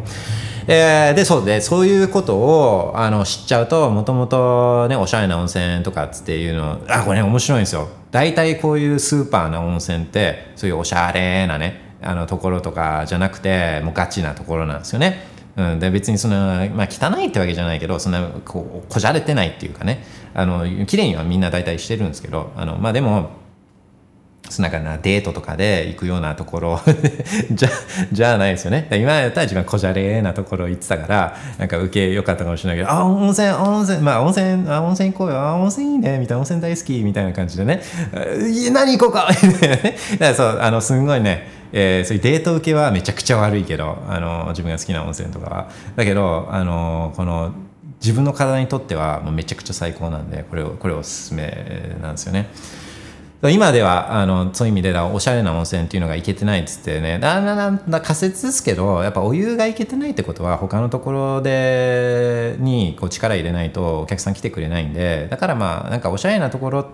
が全部ってわけじゃないかもしれないけどなんかこう無駄におしゃれとか無駄にキラキラしてるようなところはああまあ多分あのお湯いけてないんだろうなっていうのはもうあの自分の中でヒューリスティックっていうかね。だからステーキングとかあのトーケナメックスとかあのトークン分散エアドロップとかつって聞くとああまあ多分 多分ダメなんだろうなっていうような感じであの、うん、そう中身見なくても大体分かるようにはなってきた。うんそう。いや、Thank you ね。Thank you. あの、温泉のこと聞いてくれて、あの、ありがとうございます。って言ってたらあれか。あ、確定申告の話してなかった。確定申告ね。確定申告。確定申告は、うんと、これはですね、もし、えー、ビットコインとか、あの売り買いね結構いろいろしてたりとかして、まあ、買ってるだけだったら別にいいんだけどその売り買いとかね、あのトレーディングとかねあのシェックポイントのトレーディングとかいろいろやってたりするんだったらで結構その規模が大きいていうかまあ儲かってる、え平たく言っちゃえば儲かってる。儲かってる人はあの自分は税理士にあの頼んだ方がいいと思うあのこれはね必要なコストとしてね。あのまあコストじゃない。もう儲かってる。だから儲かってるって言ってるんですけど儲かってなければねそんな別にやる必要ないけどももし儲かってるんだったらこれはコストだと考えて、まあ、税理士もそんなあの、まあ、10万とかあの、まあ、それぐらいとかじゃないですか多分ね。あのこれは僕ねやった方がいいと思ってですね。で、まあ、旅行好きさんが聞いてくれた背景としては、まあ、それはいろいろあるかもしれないけど、まあ、一つはこう心配っていう要素があるんじゃないかなと思います。もし心配してなかったらあもう自分でやっちゃって出すっていうかね。何を心配してるかは置いといてちょっとなんか不安要素不安要素みたいなねがあるんじゃないかなっていう前提で話してるんですけどこの税理士に頼むことっていうのはこの税理士の方がこう正確に計算できるかとかそういうことじゃなくてこの不安要素っていうのを取り除く効果のことが大事なんですよ。でどういう不安があるかって、まあ、これいろいろあるかもしれないけどなんか例えばすごい儲かってたりとかしたらあのこのね、えっと、税務署になんかあの問い合わせ受けるんじゃないかとかなんか聞かれちゃうんじゃないかとか、まあ、そういう不安を多くの人は多分持つと思うんですよね。で、えっと、全然いいもんじゃないんですよその税務署から連絡来ることっていうのは全然よく何一ついいことはない。で問い合わせ別に悪いことしなくてもね。悪いことしなくてもなんかこう止められたりとかあのパトカーとかに止められたりいい気は絶対しないじゃないですか。それと同じでこのいきなり来るんですよ。いきなりドルルルとかっつって、まあ、あとはあのはがきとかね。はがきとかがいきなり、まあ、家の帰ってポストは開いたら何々税務署とかっつってあったらってことをちょっと想像してほしいんですよ。何もなくても何もなくてもいい気分はしないじゃないですか。ね。そう。で、その後対応もしなきゃいけないですね。対応ね。この質問もし聞かれたら質問答えるとかっていうやり取りをしなきゃいけなくて、これも楽しいもんでは絶対ないわけなんですよ。ストレスなんですよ、ストレス。で、うんと、税理士に頼めばその問い合わせとかあった時にはまず税理士のところに、うんと、行かなきゃいけないですね。税務署とかっていうのはね。でそのやり取りとかっていうのも、まあ、税理士からあこういう資料はありませんかとかっていうのは聞かれるかもしれないけどそのあの税務署とのやり取りっていうのは税理士がやってくれるんで。でそういうだから心配要素みたいなのをこの不安要素みたいなのをあの取り取り除く効果全部は取り除けないかもしれないけど、まあ、結構多くは取り除くことができると思うんですね。でなので、うんと、もともとの前提ね儲かってるんだったらガチャガチャやって儲かってるんだったらでちょっと不安要素不安要素があるから税理士使った方がいいのかなっつって思ってるんだったらこれはね使った方がいい。使った方がいいって自分は思うんですね。えーそんなところですけどどうでしょうか。まああのバーベーコンして、えー、ハードしてるだけだったら、まあ、これ別にこれも気にしなくていいんで、うんまあ、何を気にしてるかですね。OK けいやいやいやいや今日もあ日銀のことだけ話すのかなって思ってたら Oh my god めちゃくちゃ世界一周したじゃないですか。まず寄付のところから世界一周して、まあ、ベッコインで給料払いの話とかして温泉の話してで、最後は tax ね、tax の話して、いや、マジベーコインを起点にすると、もう話は終わらないですね。永遠に話してられるけど、うん時間は有限なので、あ明日以降はおそらく非接触充電なんかも、あのーゲットできて、えー途中で電池切れになるような、まあ、そんな失態はそんなチョンボは多分もう起きないと思うので、えー引き続きそうですね、あのーライブでのライブでのあのスピーカーリクエストももちろんそうですし、えーこんな話したいんだけどとかこんな質問あるんだけどとかっていうのはもうどしどし、えーお願いいたします。Alright! えっ、と、今日これからね、3時半ね、3時半から、あ上田さんの会見があるんで、まあ、これの楽しみ方ね、楽しみ方は、さっき言ったエピソード、忘れちゃったな、さっき言ったから、あれだけど、あの、あれだ、これだ。エピソード31とかな？32とかその辺かな？31、32を聞いてもらって、えーお楽しみいただくのがいいんじゃないでしょうか。Alright, everybody, have a awesome Tuesday, and I'll talk to you again sometime in the near future. Alright, have a nice day. Bye, Bitcoin. Bye bye.